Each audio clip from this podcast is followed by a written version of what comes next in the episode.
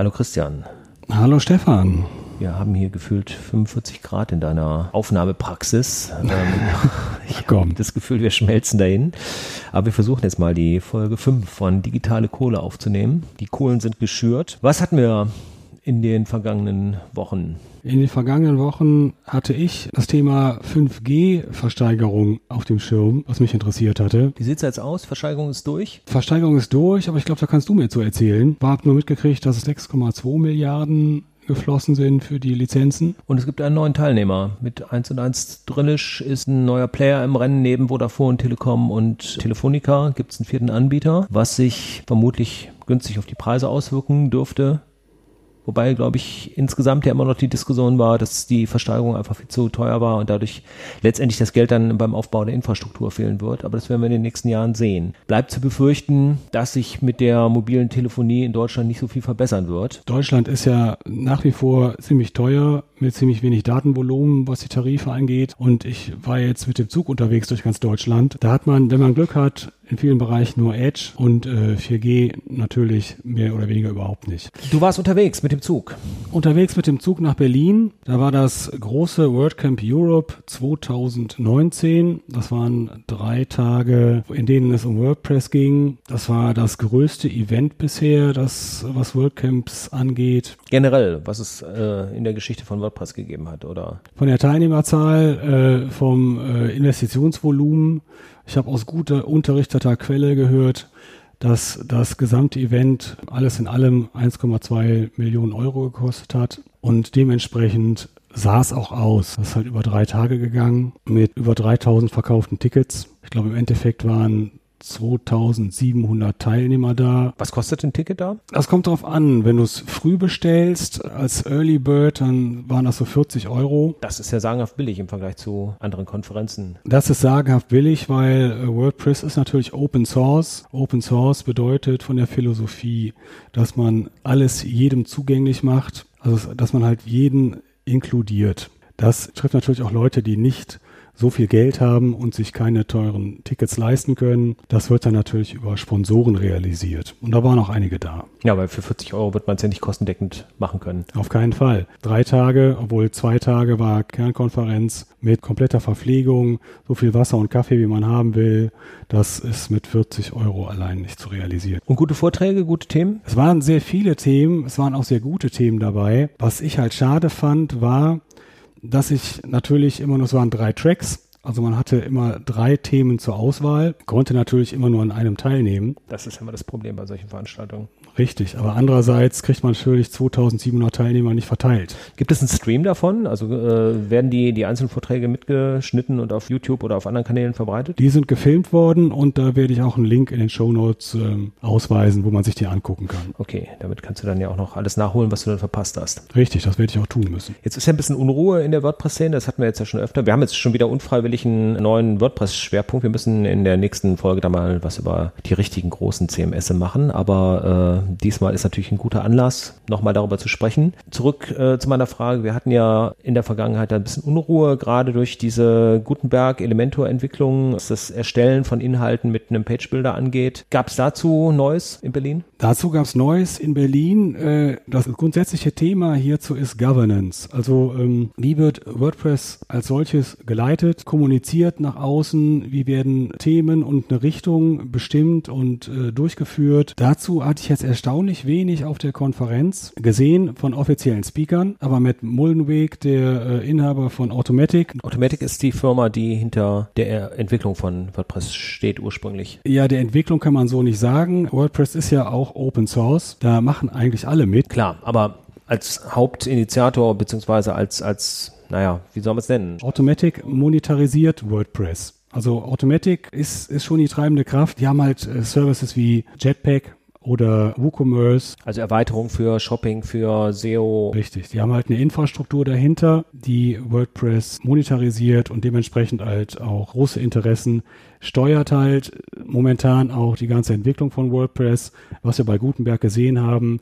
Da hieß es dann, wir machen Gutenberg und bringen das halt mehr oder weniger in den Markt, verzichten dabei erstmal auf Barrierefreiheit das sind halt so Entscheidungen, die getroffen werden und die trifft Automatic. Und dass man da halt auch ein, mehr so ein Open Source Entscheidungsfindung und eine Open Source Führung hinter WordPress bringt, das wäre jetzt das Thema Governance. Das ist halt dadurch dargestellt worden, dass bei dem, bei dem Talk von Matt Mullenweg, dass da dann ein Fragesteller aufgestanden ist, ziemlich entrüstet und halt die Frage gestellt hat, wie das in Zukunft werden wird für Envato. Envato ist quasi die Konkurrenz, sage ich jetzt mal, zu Automatic, die halt ein Hub darstellt, also eine Funktion für viele kleine Entwickler aus Indien, Pakistan, Asien, überall auf der ganzen Welt, die halt über so Services wie Theme Forest zum Beispiel ihre Themes verkaufen. Themes für WordPress. Mit denen dann die Seite eigentlich äh, überhaupt erst erstellt wird, beziehungsweise gestaltet wird. Ja, Richtig. Das ist ja das, was WordPress gerade so beliebt macht, auch Genau. bei unerfahrenen Entwicklern, dass sie damit dann schnell im Grunde ein komplettes äh, Setup haben. Genau. Und gerade in den ärmeren äh, Regionen unserer Welt äh, gibt es viele Leute,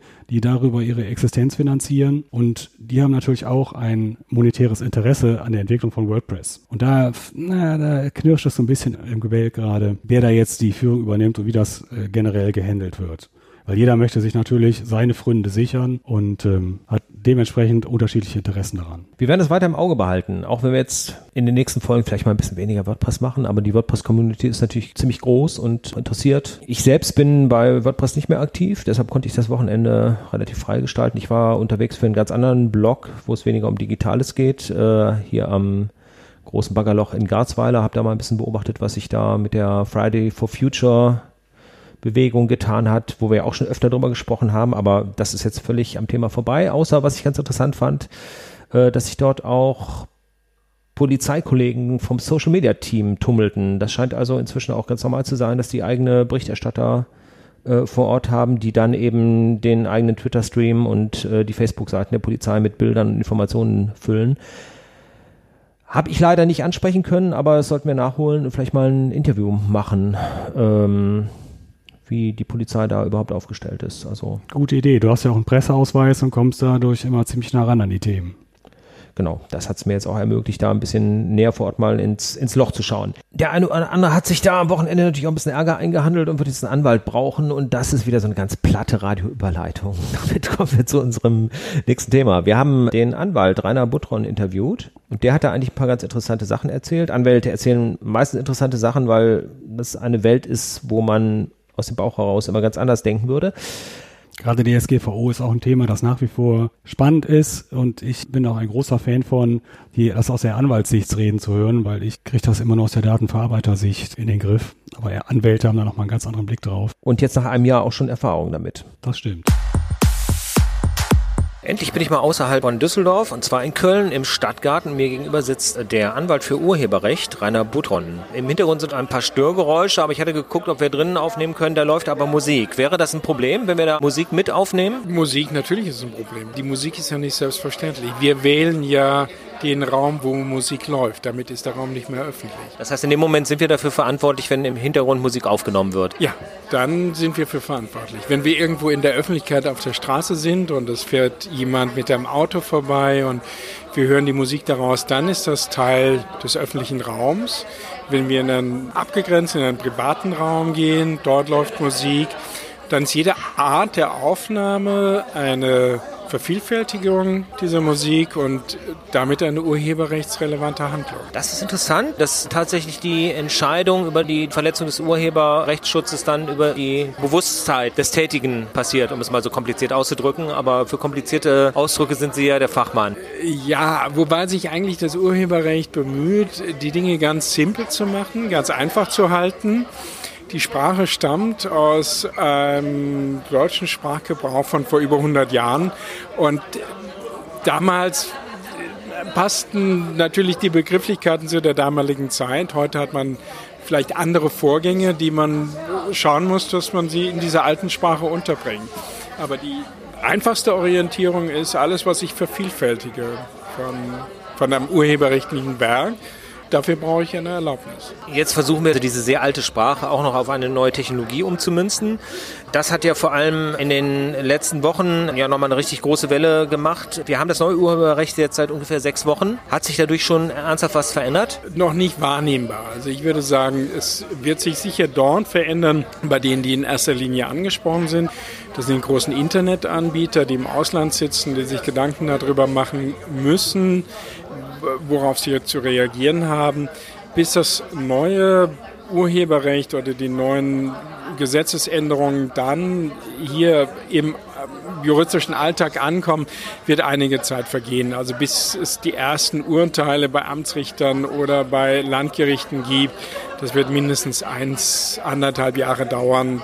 Dann weiß man mehr und dann wird man auch sagen können, ob es da wirklich ein, eine große Veränderung durch die Urheberrechtsreform gegeben hat. Glauben Sie denn, dass es da noch Anpassungen geben wird, die den Alltagsgebrauch gerade in den Bereichen, wo Jugendliche jetzt ja auch große Sorgen hatten, dass also irgendwelche Memes im Netz verbreitet werden, wo im Grunde keine echte Benachteiligung des Urheberrechtsbesitzers stattfindet, zumindest aus Wahrnehmung der, der User, dass so etwas noch ein bisschen äh, liberaler gehandhabt wird? Ich glaube, es kommt immer auf die Perspektive drauf an wenn ich der Nutzer bin, ich derjenige bin, der was gebrauchen möchte, dann möchte ich eine Freiheit haben. Wenn ich derjenige bin, der ein urheberrechtliches Werk geschaffen hat, dann, dann möchte ich die Freiheit behalten, darüber zu entscheiden, wer mein Werk verwendet. Und insofern ist eigentlich die Frage, ob eine Nutzung okay ist, ob man, ob man etwas frei benutzen kann, in erster Linie eine Frage, die man an den Urheber stellt. Aber in dem Bereich scheinen wir hier in Deutschland ja doch wieder etwas genauer als der Papst zu sein. Also wenn ich daran denke, dass gerade in den USA doch offensichtlich selbst große Filmunternehmen da deutlich weniger Probleme mit haben, wenn einzelne Bilder, einzelne äh, Elemente aus Filmen verwendet werden und das im amerikanischen Recht, glaube ich, auch äh, lockerer gesehen wird als bei uns. Jetzt ist Amerika ja nicht gerade das, das Musterland für einen laxen Umgang mit Schutzrechten und gerade die Filmindustrie Industrie ist da ja besonders harsch. Besteht da nicht die Möglichkeit, dass sich bei uns so etwas auch entwickeln würde? Es ist wohl ein fundamentaler Unterschied zwischen beiden Ländern. Die europäische Tradition ist es, den einzelnen Urheber im Blick zu haben und ihn möglichst zu schützen und ihm möglichst eine Teilhabe zu gewähren. Das ist das Anliegen des Urheberrechts wohingegen das angloamerikanische Urheberrecht traditionell von der, vom Investitionsgedanken ausgeht und traditionell mehr das Unternehmerische sieht und derjenige, der das Urheberrecht verwerten möchte, der steht eigentlich im Mittelpunkt. Und es geht darum, möglichst den, den wirtschaftlichen Erfolg über das Urheberrecht zu gewährleisten. Dabei mag es dann im Ergebnis einen Unterschied machen. Und ich würde sagen, ein Unternehmer hat immer ein Interesse daran, dass sein Werk bekannt wird. Also von daher ist eigentlich die, die Zitierung oder die Verbreitung über einzelne Fotos aus, aus, aus Filmen eher im Interesse des Unternehmers als das Individual-Einzelinteresse des, des einzelnen Urhebers. Nach der DSGVO und jetzt im Urheberrecht werden wir ja wahrscheinlich noch keine Ruhe haben. Was kommt als nächstes in der digitalen Welt auf uns zu? Von hohem Interesse in der digitalen Welt ist die Frage, wie habe ich einen Schutz für meine Investitionen, für meine Vorhaben? Ich könnte mir vorstellen, dass der gesamte Bereich Patentierung von Software geöffnet wird, auch in Europa. Diese Möglichkeit gibt es in den Vereinigten Staaten. Sie gibt es so in der Form noch nicht in Europa. Es ist recht kompliziert und man, man, man konstruiert herum und, und schafft Behelfslösungen. Da könnte ich mir vorstellen, da wäre es sehr wünschenswert, wenn man dann eindeutige Regelungen fände. Und Schränkt das nicht dann auch gerade Entwicklungen wie Open Source ein, weil man dann plötzlich anfängt darüber zu klagen, ob äh, diese und jene Schleife, die da programmiert ist, in einem anderen Code schon so verwendet wurde und damit eigentlich geschützt wäre? Ich würde eher sagen, im, im eher das Gegenteil, weil die äh, Patentierung schafft ja gerade eine Überprüfbarkeit. Ich habe ein, ein, Register, wo ich es nachlesen kann, ob das äh, geschützt ist. Das ist das eine. Das andere ist, ist ich habe ja jetzt schon einen, einen urheberrechtlichen Schutz für Software, die ich entwickelt habe. Und ohne ein Register ist derjenige, der der in, den, in diesen Entwicklungsbereich vorstößt oder der äh, Dinge über meint, übernehmen zu dürfen, eher im Nachteil, weil er immer in der Ungewissheit ist, ob seine Weiterentwicklung urheberrechtlich, schutzrechtlich angreifbar ist oder nicht. Aber für viele Entwickler ist die Freiheit da eigentlich wichtiger, erstmal im Detail entwickeln zu können und das Gesamtprodukt natürlich zu schützen, aber äh, in der detaillierten Ausführungen dann eigentlich da erstmal ungebunden zu sein. Und davon lebt auch die Kreativität in der Softwareentwicklung.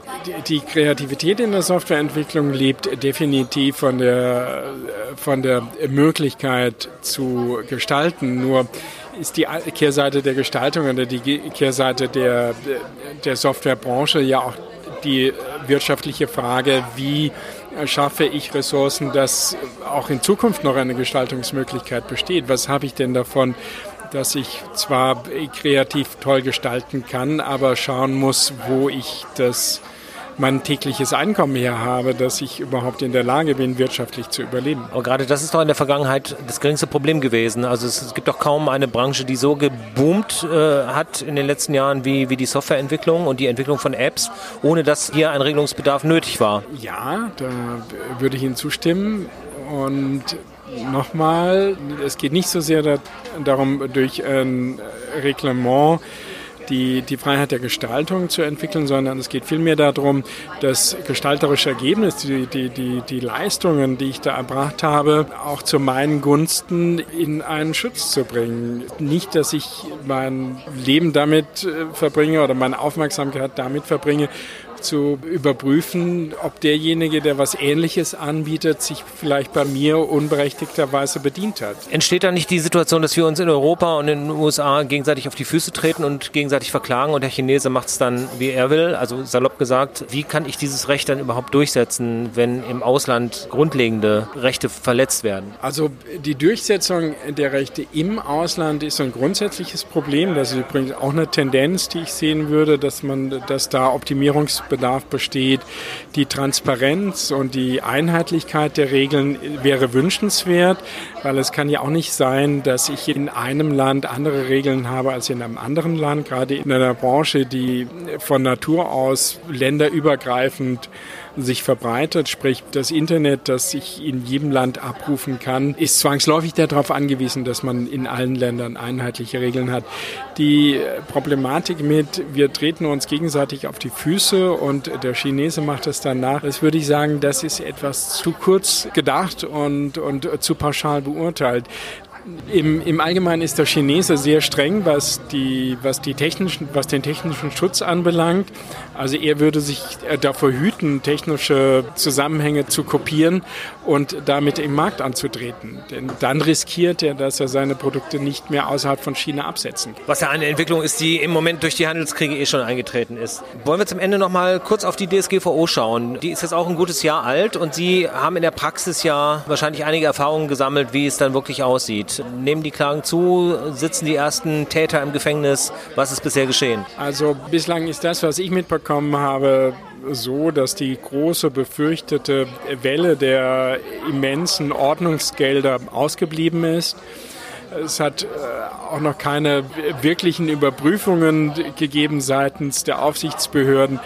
Äh, es ist so, dass es nach wie vor das Thema hat Aufmerksamkeit erfahren. Das Thema ist nach wie vor von Interesse, aber die befürchteten Nachteile sind meines Erachtens ausgeblieben bislang. Neigen wir da einfach zur Hysterie oder ist es schon ein Stück berechtigt, weil in Deutschland auch immer gerne besonders geklagt wird und dann auch gleich mit einer Kostennote im Anhang? Ich glaube, das ist nicht nur ein deutsches Phänomen gewesen, denn das Datenschutzgesetz, die Datenschutzverordnung ist ja eine europäische Vorgabe die, in, wenn man sich mal umschaut, auch in allen anderen europäischen Ländern mit gleicher Aufmerksamkeit und gleicher Sorgfalt umgesetzt wurde und eine Form von Akzeptanz oder eine Form von Anwendung erfahren hat, auch bei den privaten Anbietern. Die Frage, ob wir zu sehr und zu schnell klagen, das würde ich sagen, das ist das hält sich bei der Datenschutzverordnung weitestgehend im, im unteren Bereich. Also es ist nicht so, dass jetzt eine Abmahnwelle stattgefunden hat aufgrund der neuen Datenschutzverordnung. Es gibt vereinzelt Gerichte, die jüngst Urteile gesprochen haben, einstweilige Verfügungen erlassen haben.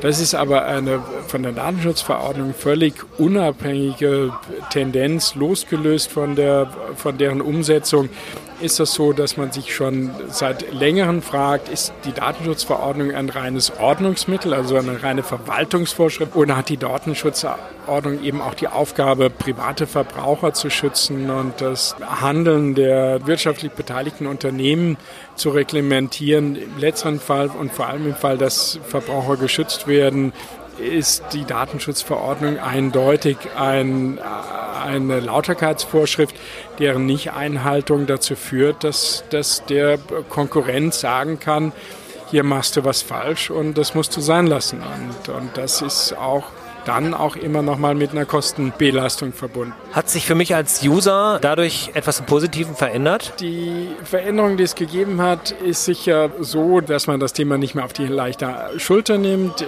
Die Veränderung, die es gegeben hat, ist sicherlich so, dass der User klarer informiert ist über seine rechtlichen Möglichkeiten, im Bedarfsfall die Anwendung des Datenschutzes und seiner Daten zu überprüfen. Das finde ich eigentlich gut und das beruhigt insofern auch mich als Verbraucher, dass ich wüsste, wenn ich dubiose E-Mails bekomme oder dubioserweise auf einmal vermehrt angeschrieben werde, dass ich dem Ganzen nachgehen kann und nachfragen kann, woher meine Daten sind und was mit meinen Daten gemacht wird. Und Sie können da natürlich als Anwalt auch sofort handeln. Vielen Dank für das Interview, Rainer Butron hier in Köln. Und neue Probleme werden auf uns zukommen und dann werden wir uns gerne wieder mit Ihnen unterhalten. Vielen Dank auch.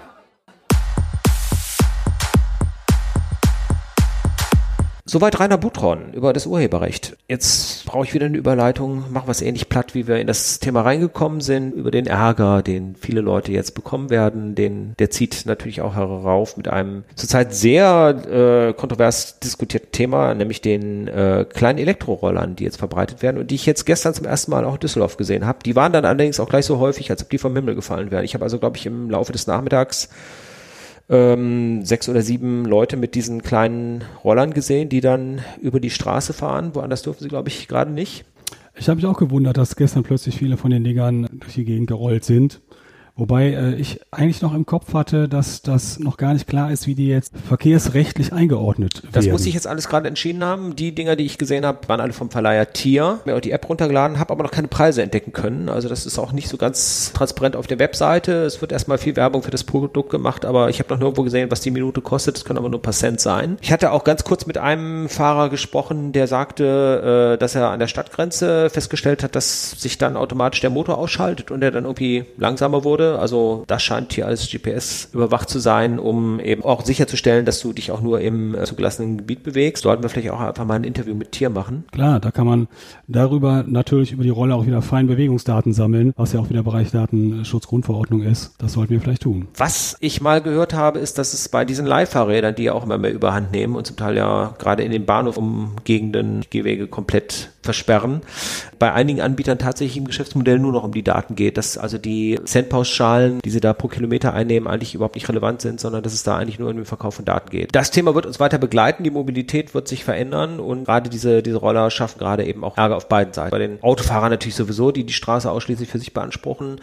aber sicher auch auf den Radwegen, wo natürlich der normale Radfahrer, der ohne Antrieb, aber auch mitunter schneller fährt, sich dann einfach behindert fühlt. Ich habe vor kurzem auch gelesen, dass in den Großstädten sowieso der Verkehrskollaps droht aufgrund der vielen Neuzulassungen, 30 Prozent sind es glaube ich, der SUVs, die ja nun 20 Zentimeter breiter sind als der normale Pkw und kommen nicht mehr in Garagen rein, müssen auf der Straße geparkt werden. Das nimmt dann wieder vom fahrenden Verkehr Platz weg.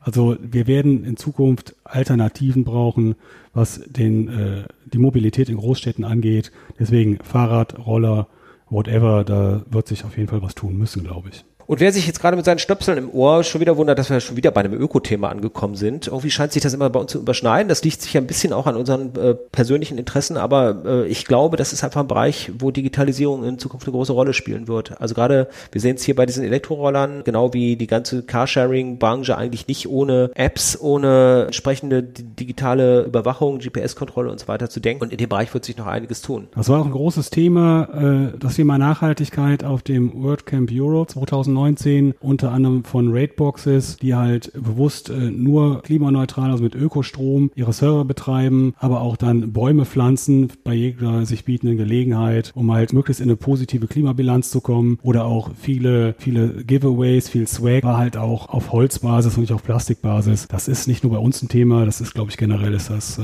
sehr wichtig. Das hatten wir auch schon öfter festgestellt, dass in der IT-Branche eigentlich generell eine große Offenheit für dieses Thema ist, was vielleicht naheliegend ist, weil es überwiegend Menschen sind, die sich mit, ja, mit der Zukunft befassen, mit neuen Technologien grundsätzlich erstmal ganz, ganz offen äh, befassen und kein Interesse daran haben, altmodische, offensichtlich nicht mehr funktionierende Wege zu gehen. Richtig. Das Thema der Digitalisierung ist ja auch eine Veränderung und wenn wir schon verändern, dann müssen wir halt auch gucken, dass wir äh, positiv verändern und nicht verändern und dabei mit dem Hintern quasi irgendwas umstoßen. Äh, was wir jetzt zum Erhalt unserer Spezies brauchen, unseres Klimas, unseres Planeten, das macht schon Sinn. Mehr gibt's dazu zu, nicht zu sagen. Zumindest heute nicht, aber in Zukunft bestimmt wieder. Das mit Sicherheit. Ich will jetzt auch nicht wieder so eine äh, Überleitungsbrücke bauen, sondern äh, wir kündigen jetzt einfach direkt an unsere nächste Folge der in der letzten Folge erfundenen SEO-Häppchen. Das heißt, äh, unsere Mitstreiterin Simone Sarotnik wird jetzt noch ein wenig zur Verbesserung von euren SEO-Leistungen, also der Suchmaschinenpositionierung eurer Seite erzählen.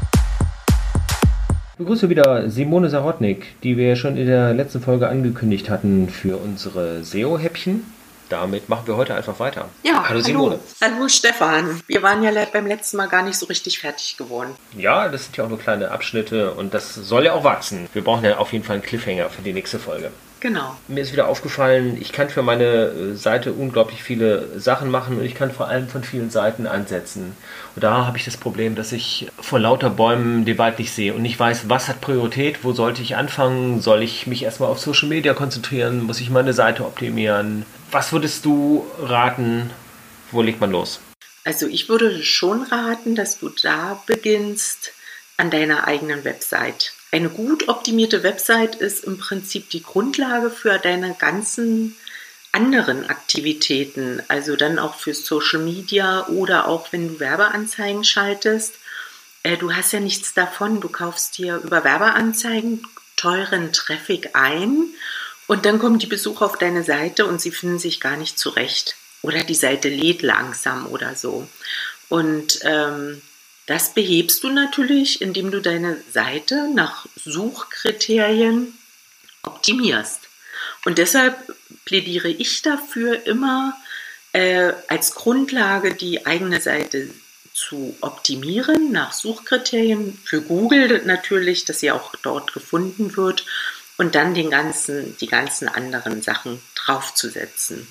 Und beim letzten Mal, ich habe ja vorhin gesagt, wir sind nicht richtig fertig geworden ähm, um das einfach so nochmal in der Übersicht zu haben, was eigentlich SEO ist und was die fünf, die fünf Hauptthemen sind, die du machen musst. Es sind leider fünf, mir wäre lieber, es wären es nur drei. Du hast drei wichtige Hauptthemen, denn du optimierst die Inhalte, du optimierst die Technik, und guckst, dass du Backlinks auf deine Seite bekommst. Sag nochmal kurz, was Backlinks sind. Das ist, glaube ich, nicht jedem klar, der sich bisher nicht so viel mit SEO beschäftigt hat. Backlinks sind im Prinzip Links von anderen Seiten, die auf deine eigene Seite verlinken.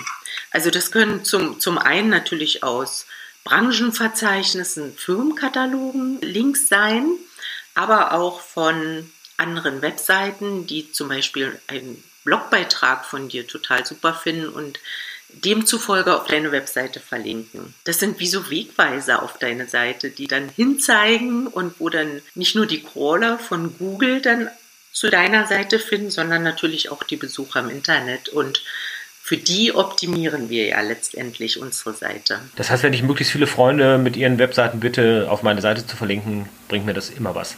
Ja, die werden das nicht einfach so verlinken. Du musst dir natürlich auch hochwertigen Content geben oder auf deiner eigenen Seite hochwertigen Content haben, damit sie auf deine Seite verlinken. Wenn der richtig gut ist, machen das sogar Fremde. Also nicht mal deine, deine Freunde, beziehungsweise deine Freunde sollten natürlich auch eine Relevanz zu deiner eigenen Seite haben. Also wenn dein Freund eine Autowerkstatt hat und du bist, hm, sage ich mal, im Kindergarten, dann bringt es eigentlich nicht, wenn die Autowerkstatt auf einen Kindergarten verlinkt, weil das hat einfach miteinander keine große Relevanz.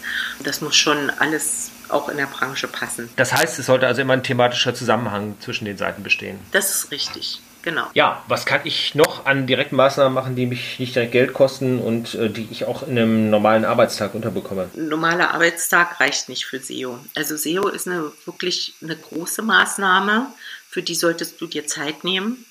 Und die ganze Sache beginnt mit einer gründlichen Analyse, Recherche und einer Strategieplanung. Analyse, sprich, du musst dir bewusst sein, wer ist deine Zielgruppe, wer ist dein Wettbewerb und auf welche Themen optimierst du überhaupt. Damit fängt auch das ganze SEO an. Das ist dann auch das, der vierte Bestandteil sozusagen bei, bei der Suchmaschinenoptimierung. Und in meinen Augen sogar ist das mit der wichtigste Bestandteil, diese, diese Strategieplanung im Vorfeld. Wo will ich hin? Wo sind meine Ziele, meine Zielgruppe? Wie ist das Wording, was meine Zielgruppe äh, verwendet? Denn wenn, du, wenn das nicht richtig klar ist, dann werden unter, unter Umständen deine gesamten SEO-Maßnahmen laufen dann ins Leere, weil du dann auf, auf die falschen Suchwörter zum Beispiel optimierst und ja, das wäre sehr, sehr schade, denn SEO ist eben nicht mal ein, ein Vormittag am Arbeitstag erledigt, sondern das ist, ähm, das sind viele Vormittage.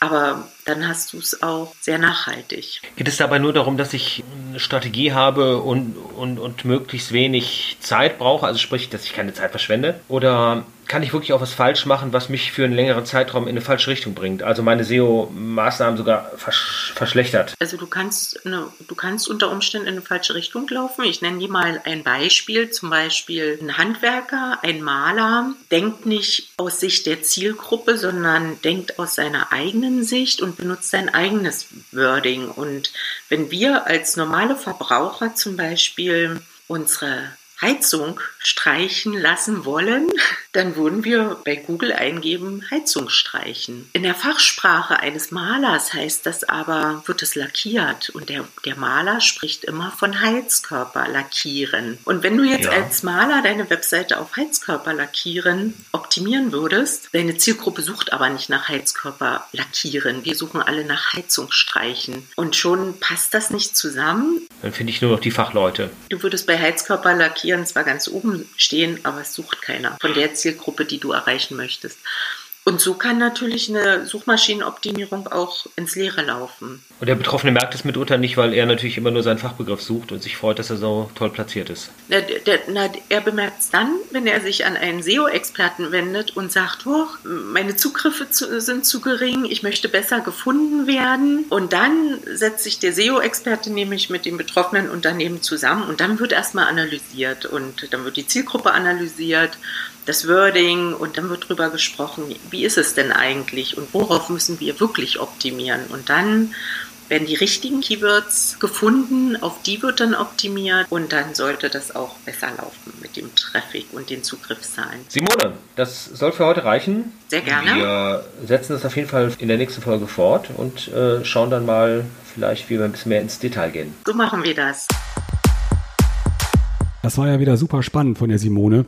Vielen Dank dafür. Okay, dem gibt es eigentlich nichts mehr hinzuzufügen. Ist auch warm genug hier. Ich glaube, ich gehe jetzt mal wieder zurück in den Schatten.